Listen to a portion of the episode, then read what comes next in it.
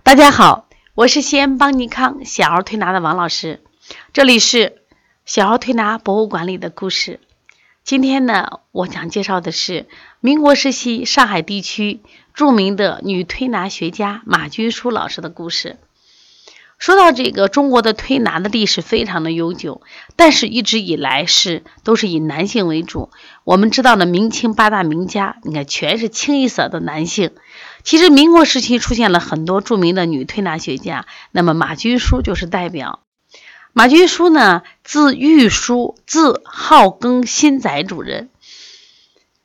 他实际上是江苏无锡人，他出生于一八八九年，父母早亡。但不过他很幸运，在他十二岁的时候，被他的同族父辈马义之夫妇收养。这个夫妻俩人特别的善良。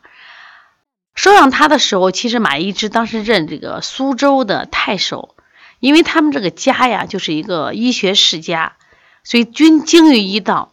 在这个他们的这个影响下呢，马君书从小呢就广泛阅读各种医书，而且呢，马一之夫妇也把这个马君书送上私塾啊去读书。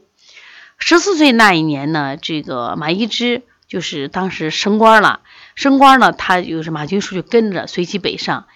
因为在行动过程中，因为他每天晚上读书啊、学习，再加上这个旅途劳顿，他生病了。生病以后，当时就在这个，就他他马一之就是当官的地方，就一直在看病，访医四年多，均无疗效。后来呢，就是。就他们家族说，在浙江清溪有一位张敬莲，张敬莲呢是以方脉推拿闻名，特别有名气，说很多非疑难杂症他一推一好。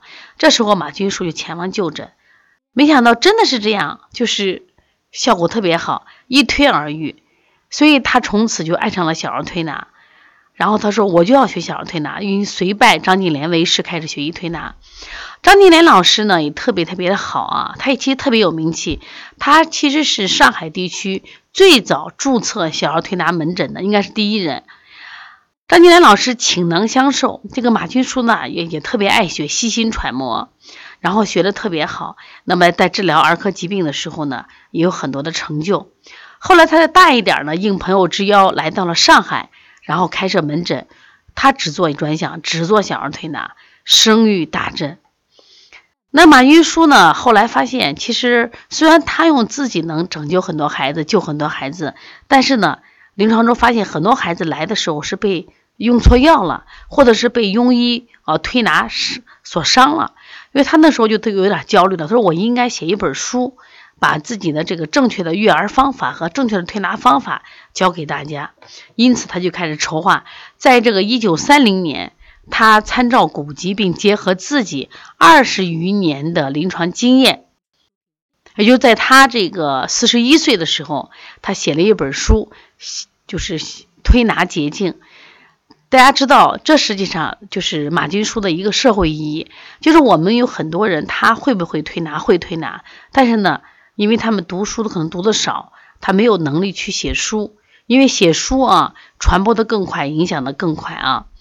那马君书他这本书呢，是在一九三零年在上海发行的。这个书呢，它的蓝本是在周瑜帆呃小儿推拿秘诀的基础上啊写成的。全书总共有十节，这十节里面，其中第五节推拿带要偏言。为他自编，他主要是讲了就是小儿推拿复式手法的这个好处和作用，而且也体现了他的自信。那整本书呢啊，虽然有十节，但文笔优美，理法透彻，言简意赅，图谱易懂，歌赋易见，特别有助于家庭自修自疗之用。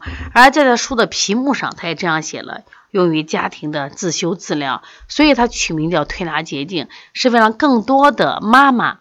啊，把它做一个枕头书，孩子有什么问题，就是按图索骥嘛，就拿来就能用。因此，马君书实际上对小儿推拿的贡献是非常大的。他不光是自己开门诊，就是救了很多孩子，他更多的是在传播小儿推拿文化。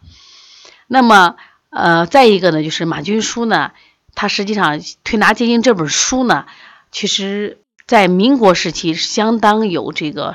社会价值，它一方面，啊，发展了推拿带药的思想。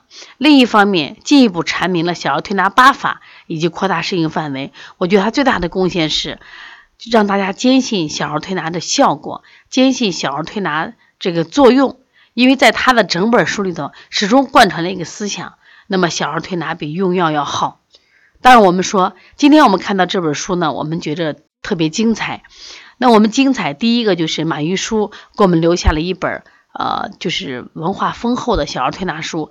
其实更重要的是，就是在这本书里头，马玉书对小儿推拿的热爱更值得我们去学习，对小儿推拿的坚守更值得我们向他去也学习去传承。那么马玉书呢，其实对我们女性的推拿师来说意义很大。解放以后，小儿推拿发展其实挺快，但多数女性的小儿推拿师，但是名家呢？其实发现还是男性的居多，但是，呃，在民国时期，也是众多的以男性为主的就是小儿推拿这个从业者，马君书却能脱颖而出。他给我们了一个什么呀？就是一个方向，就是我们女性的小儿推拿师也可以啊优秀，也可以成为经典。